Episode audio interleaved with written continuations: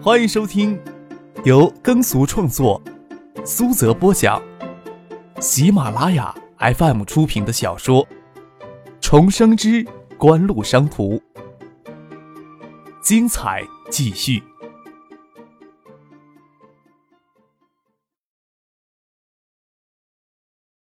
第七百二十五集。这样也好呀，这样省得有多少少女能避免给你祸害呀。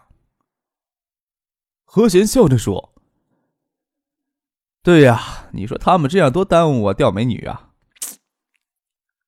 张克舔脸而笑，又说道：“你还没有回答我刚才的问题呢。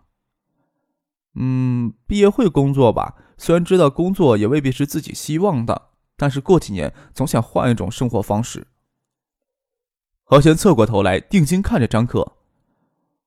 我这么说会不会有些任性了呀？哼，是有点呀。张克笑了笑。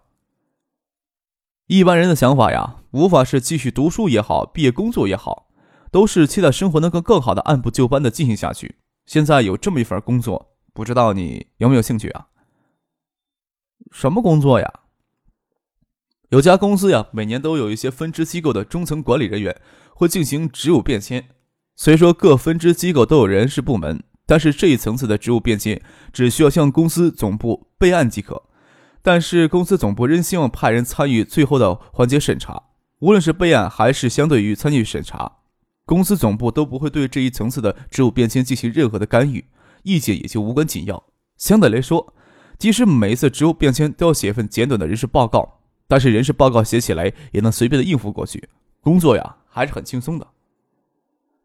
既然不做任何程度的干预，那为什么要派人参展与审查干嘛呀？何贤疑惑不解的问道。会一定程度上影响到此人有没有进一步发展前途。张克说道。啊！何贤吓了一跳，这哪里是随便可以写的人事报告呀？忙摇手说道：“这份工作我哪做得来呀？如果现在就接受这个专业的培训的话，经过一年，应该可以勉强应付的吧？你的专业不是做教师吗？这份工作呀，就跟选小组长、班干部或者科代表的区别并不大。”张克说道：“哪有这么不负责任的比喻呀？以你的想法呀，即使做砸了也无所谓，正好换另一种生活方式嘛。”张克笑了笑。那这份工作跟你有什么关系呀？何贤问道。我的小蜜队伍呀是相当庞大的，而且专业细分程度很深的。那你为什么不找依婷呀？她似乎更适合这份工作呀。我本来打算呀推荐另一份工作给她，令人愤恨的人，她居然拒绝了我。我这两天啊茶不思饭不想。可不是完全为了陈夫人动手术，还没完全复原。是苏一婷，她竟然拒绝了我。张克咬牙切齿的说道：“呵呵。”何行嫣然而笑。依婷呀，总是比我意志坚定，有方向感。那你考虑怎么样呀？我也不知道，你总得让我想一想嘛。那我就让人先给你安排暑假实习的事情吧。张克说道：“这会儿陪我去打壁球，还是去游泳呢？”橡树园内壁球馆刚刚启动，还约了李星宇一起去打壁球。无论是网球还是壁球，李星宇都是专业级选手。陈飞荣一段时间内不能做剧烈运动，穿的普通的衣服跟着过去观看。何晴换了一身保守的运动服，看到李星宇从更衣室里出来。才知道张克为什么这么喜欢乐不思蜀的约李星宇打网球或者壁球了。白色网球短裙穿在李星宇亭亭玉立的身体上，完美的勾勒出他魔鬼一般的诱人曲线，裸露出浑圆雪长的玉腿，简直让人魂不守舍。身材之成熟丰腴，与他清纯妩媚的娇颜成为了鲜明的对比，而且极具有极致诱惑。跟他比身材，完全是找死呀！何贤在陈飞荣后面笑着说，又诧异的问：“他这个样子，怎么还能坚持打半个小时呢？”黄昏时，张克就与三个女孩子在一块儿，跟陈飞荣平时都认真的听课温习不同。张克还要为期末的几门考试努力一波。吃过晚饭，还是去图书馆看了近三个小时的书。从图书馆里回来，接到了陈静的电话，说是没有挽留他参参加建业大酒店举行的庆祝酒会。庆祝酒会之后，他个人掏腰包，请科王高科的工作人员到学府巷来喝酒，也请张克、何贤以及他们警湖的一些人到一九七八去。张克就与陈飞荣直接赶了过去。邵新文与叶晓彤都在。叶晓彤已经有了四个月的身孕，之前俏丽清瘦的少女，如今已经是大腹便便的微胖少妇了。张克坐了过去，跟叶晓彤指着吧台里的和弦说道：“过两天呀，你给他安排一些人事方面的实习工作。老娘当年好歹也算是圣心一枝花，如此为了小孩子完全毁了容，你有必要净找些这些人来寒碜老娘呢？”叶晓彤愤愤不平的抱怨道：“何贤与陈飞荣依然笑着不作声。没事没事只要老少还承认你风雨犹存就行了。”张克笑着说：“来来来。”叶晓彤身体依着邵新文的肩，笑着说：“昨天怎么跟我说的？在他们面前学了一遍，叫他们都给恶心死。”张克做出崩溃要逃跑的姿态。这时候，陈静走了过来，叶晓彤则坐正了身体。几个月了呀？陈静伸手摸了摸叶晓彤隆起来的肚子，又惊喜的叫了起来：“哎，踢我了，是男孩吧？这么好动。”张克便坐到邵新文的那边，让这些女人或者说女孩们讨论胎儿的问题。讨论了好一会儿胎儿的问题，陈静才转过身来跟张克说：“原以为呀，开个发布会能轻松一些，却是完全放松不下来呀，差不多还要有一周的时间。”才能确切的知道市场或冷或热的反应呢。那你这一个周呀，就不要理公司的事务了，交给别人处理就行了呗。张克笑着说：“太操劳的话会长皱纹的。”还以为能听到些安慰的话呢。陈静笑着说：“这下子呀，更没有底气了。不知道海泰门店情况怎么样？我过来特意询问了一下。”保时手机日前销售的情况相当不错，邵新文说道：“一线品牌啊都会受到冲击，这几乎是能够确定事实了。”陈静回头看了一眼科文高科市场部门的工作人员，大概也就今夜能稍稍轻松一下，明天就转战各地进行深度的市场挖掘工作。谢子佳也办了休学，想着亲自去商海里拼搏一番。宝石系列手机寄托在科王高科里太多的期望了。在东海省，科王高科选择海泰与盛兴作为宝石手机的首发渠道，但是在东海省之外，科王就只能跟盛兴合作。全国范围，为手机专营成立的盛兴电讯启动了百城百店计划，共动用八亿的资金，在一年的时间里开设了四百多家大小手机专营店。华东、华南等经济发达地区的营销网络。此时已经向县级城镇延伸了，以确保能分享到数字手机黄金时代最重要的一块蛋糕。盛兴电讯的手机直营模式扩展了从一级代理商到终端销售商的所有渠道利润，每销售一台手机，差不多都有五六百元甚至更高的毛利润。只要今年能有百分之十以上的市场占有率，投入建设渠道网络的八亿资金，当年就能全部的收回。利润之丰厚，的确到了令人咂舌的地步。陈景关于科王高科宝石手机系列会受到市场冷遇的担忧，不到一周的时间，就给反应热烈的市场盛况一扫而空。作为科王高科宝石手机系列唯一全国区域代理商，在东海省之外，盛兴电讯暂时还只能在旗下门店销售科王高科的宝石系列手机。随着央视、地方媒体多方面的广告攻势。宝石系列手机正式推向市场的第三天，盛兴电讯旗下门店日出货量就超过了一千，业绩超过了联讯、东兴在盛兴门店的销售成绩，与联信数据相比，也只有一个个位数的差异，也就意味着科文高科成为第三大国产手机厂商，甚至还要超越联信，都是指日可待的事情。最先感到压力的却是当初决定一年一举发出十一张手机执照牌照的信产部官员们。迄今为止，十五家国产手机厂商，唯有爱达与科王高科是两家民营企业。信产部发放的十一张手机牌照当中，比起其他国产手机厂商，科王高科虽然在国内还算不上实力雄厚的电子厂商，但是有着近两年的贴牌代工经验，使其在手机制造销售领域有着明显的优势。科王高科的市场佳绩是可以预期的。但是如此耀眼的成功，却是很多人万万想不到的。九九年国内手机市场，宝石系列手机的超长设计思路一下子抓住了国内消费者的心理，与人以惊艳之感，加上出色而密集的市场宣传攻势，使得科王高科向国内其他一级代理商供货差不多超过了两周时间，日销量就超过了联信，成为国内第二大手机厂商。截止到七月中旬。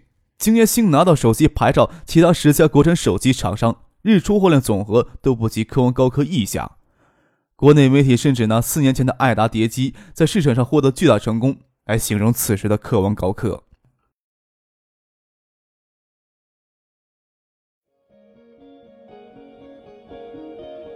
您正在收听的是由喜马拉雅 FM 出品的《重生之官路商途》。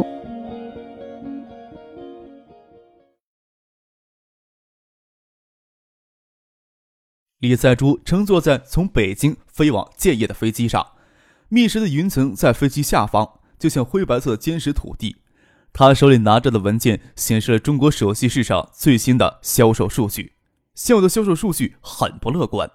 三星凭借现有的三款机型，想要继续提高中国手机市场占有率，已经力有未遂了。金南勇看着舷舱外的云层，眼下中国手机市场的销售情况，他是再清楚不过了。三星手机年前正式进入到中国市场，首先推出将显示屏设计在翻盖上的八百 C 型手机。任何一种经典设计，或许几年之后就会让人习以为常，但是在九九年初将显示屏设计在翻盖之上，着实能吸引人的眼球。八百 C 年初上市时，媒体毫不吝啬的以迷人的造型、尊贵的气质等赞誉之词，虽然在功能方面并没有突出之处。却出色的工艺撬开了消费者的腰包，使得三星手机产品迅速在中国市场站稳了脚跟，市场份额持续上升。金南勇将视线从舷舱外收了回来，重新看着掌心里的手机，阳光从舷舱外透射进来，乳白色的手机散发出珍珠一样的光泽。任何一款经典设计，几年之后就会让人习以为常。这句话是真一点都不假。才过去半年的时间不到。摩托罗拉推出的 V 九九八直接在显示屏上也设计在了翻盖上。他手里这款科文高科的手机也将显示屏设计在翻盖上，还在翻盖外侧水滴形金属片上镶嵌了一颗蓝色的水晶石，赋予了宝石手机的概念。金南勇将拇指遮住翻盖上那值不了多少钱的蓝色水晶石，完全可以说科王高科这款手机模仿了三星八百 C 的造型设计。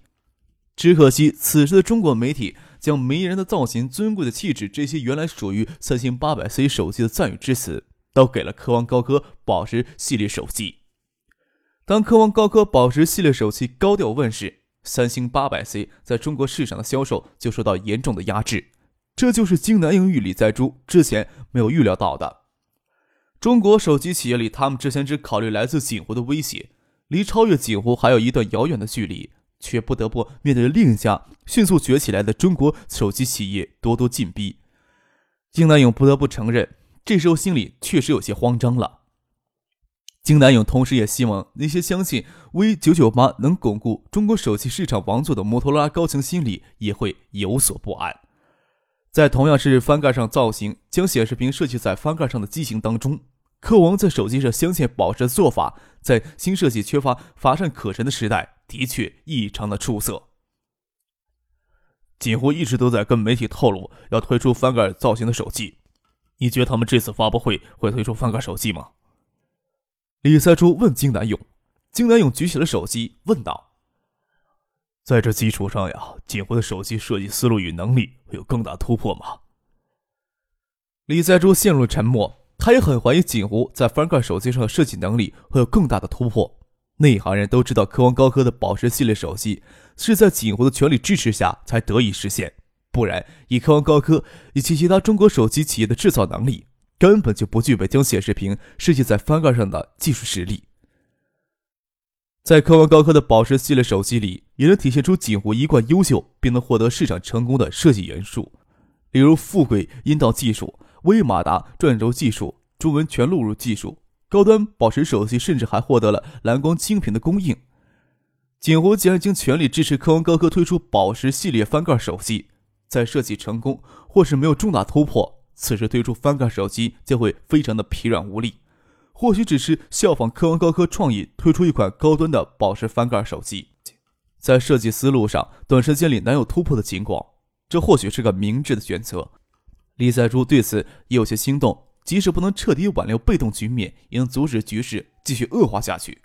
金南勇回头看了一眼，跟李在洙说道：“艾立信呀，中国区总裁手里也拿着一款科王高科的手机，大概也会一样困惑吧。”李在洙没有回头，那样多少有些无礼。赶巧与爱立信中国区总裁同乘同样的航班前往建业，想必他也是参加锦湖明天召开的新品发布会。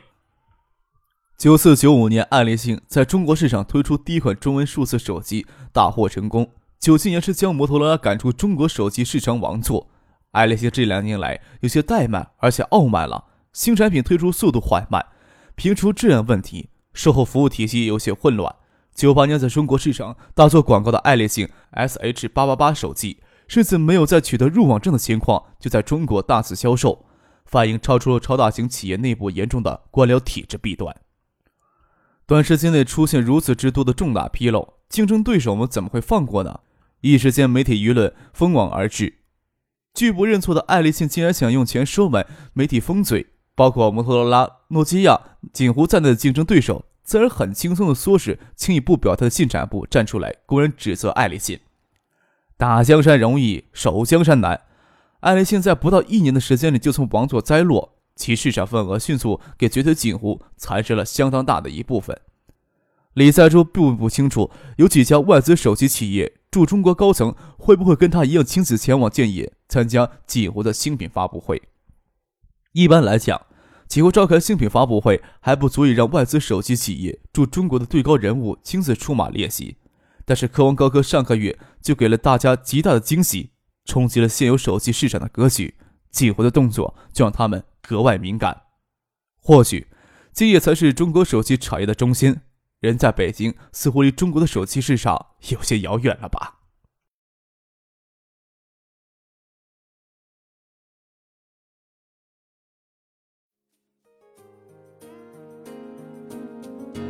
听众朋友，本集播讲完毕，感谢您的收听。